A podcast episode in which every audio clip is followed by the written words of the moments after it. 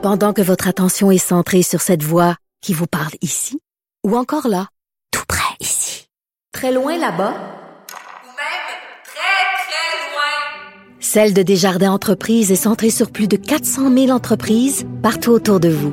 Depuis plus de 120 ans, nos équipes dédiées accompagnent les entrepreneurs d'ici à chaque étape pour qu'ils puissent rester centrés sur ce qui compte, la croissance de leur entreprise.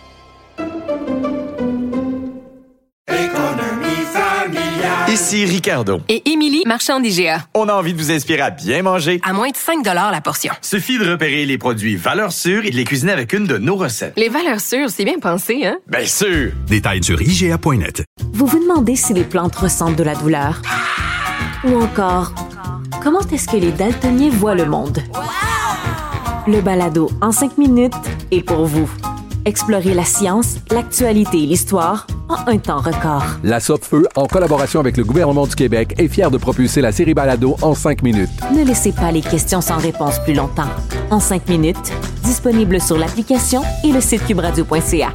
Cube Radio. Cube Radio. Cube Radio. En direct à LCN. C'est l'heure d'aller rejoindre Richard Martineau. Salut Richard. Salut Jean-François. Ça a l'air qu'on a gagné quelque chose. On, est tellement pas habitué. on n'est pas habitué. On sait pas comment réagir. Ben c'est ça. Qu'est-ce qu'on fait quand on gagne? Je me souviens plus la dernière fois. On, criait, quoi? Qu'est-ce qu'on fait? Ben, la dernière fois, c'était encore les alouettes, hein? Écoute, mais, écoute, là, ça n'a pas de bon sens. La dernière fois qu'on a gagné la Coupe Stanley, je pense que Gum Worsley était dans les buts. Et, euh, on jouait, on jouait pas avec une rondelle, mais on jouait à l'époque avec une crotte de cheval gelée. on jouait au hockey comme ça. Et euh, la dernière fois que j'ai vu les, euh, les expos gagner quelque chose, les hot dogs étaient à 92 cents, je pense, au stade olympique. stade olympique qui abrite maintenant des pingouins, faut le dire. Donc, euh, écoute, on est tout énervé. On a gagné bravo quand même. Là. Et c'était ben une coupe gris unilingue anglophone. Hein, on est allé là-bas, on a fait tin, tin, tin, tin. Alors, bravo. ouais, le, français était pas, c'était pas, c'était pas la force de la Ligue canadienne de football depuis deux semaines. Un hymne, un hymne national unilingue anglais à Toronto la semaine passée euh, et dans le stade c'est entièrement en anglais pour la ben Coupe oui. Euh, Alors gardez-la votre anglais. certains joueurs. Gardez-la votre anglais. exact. Joueur. Exact.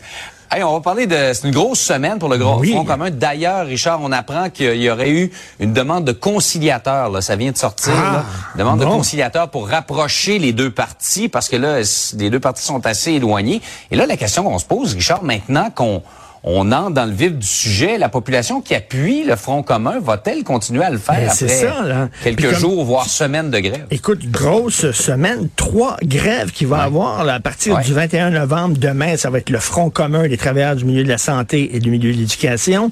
23-24 euh, novembre, c'est euh, la, Fédération interprofessionnelle de la santé, donc des infirmières, des infirmiers. Et à partir du 23 euh, novembre, c'est bien sûr la Fédération Fédération autonome de l'enseignement, qui est une grève générale et limitée. Donc, écoute, là, là euh, les, deux misent sur, on va avoir la population de notre bord. Alors, les, syndicats disent, euh, la population nous appuie. C'est vrai, les derniers sondages montraient que la population appuie les professeurs, appuie les travailleurs de la santé.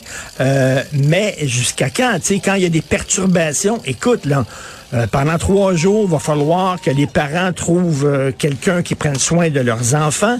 450 opérations non urgentes qui vont être reportées par jour. Il y a des gens qui attendent, on voit ça dans le devoir aujourd'hui, des gens qui attendent depuis un an et demi pour une opération et l'opération va être reportée. À un moment donné, peut-être que les gens vont commencer à dire, ben là, ça a un impact sur moi, sur ma vie, cette grève-là, et peut-être que euh, la population va se distancier. De l'autre, je pense que le gouvernement mise là-dessus. Hein. Le gouvernement dit, euh, mm. on va laisser traîner un peu les affaires et là, ça va se morpionner. Il va y avoir des grèves à répétition. Et là, les gens vont être tannés et vont commencer à se tourner contre les syndicats. Mais bref, Écoute, là, les deux, je suis content de voir qu'il conciliateur parce que, écoute, ils se regardaient puis ils bougeaient pas. Littéralement, ils bougeaient pas. Euh, les syndicats veulent une augmentation de salaire. Le gouvernement a dit non, non, non, nous autres, on veut parler d'organisation de travail. Les syndicats disent non, non, commencez par parler de salaire Et après ça, on va parler d'organisation du, travail. Eux autres, le, le gouvernement dit non, non, non, on va commencer par parler d'organisation du travail, on va parler de salaire après. Fait que les deux se regardent comme à la fin d'un film de Sergio Leone, là, gros plan sur les yeux, ils sont un en face de l'autre, puis il n'y en a pas un qui bouge. Donc, je suis content de voir qu'enfin, il y a un conciliateur. Il faut les amener à la table, ces Oh, gens-là. oui. Puis il faut qu'ils négocient, là, à un moment donné, parce que cette semaine, il y a des gens, il y a des parents, il y a des malades qui vont être perturbés dans leur vie. Très hâte de voir s'il va y avoir un changement euh, auprès de la population. Actuellement, il n'y a plus le syndicat, mais hum, ça peut virer de bord assez rapidement. Absolument, mais ah, tu peux pas t'empêcher de faire une référence au cinéma encore une fois. Là, je te reconnais, Ben oui. Richard.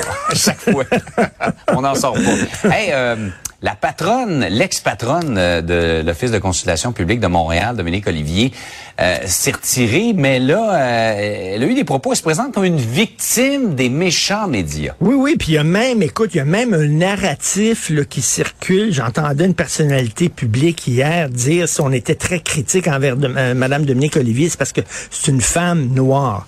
Excusez, excusez, attendez, attendez une minute là.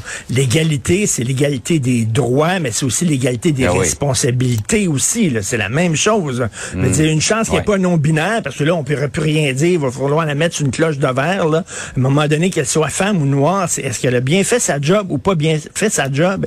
Et elle semble en faire un, un- un combat euh, entre elle et les journalistes de Québécois. J'aimerais rappeler à Madame Olivier que tous les éditorialistes ont exigé sa démission, mais tous, les gens du Devoir, les gens de la presse, les gens du Journal de Montréal et du Journal de Québec aussi, euh, on entendait parler aussi dans des radios privées où les gens disaient ça va pas de bon sens.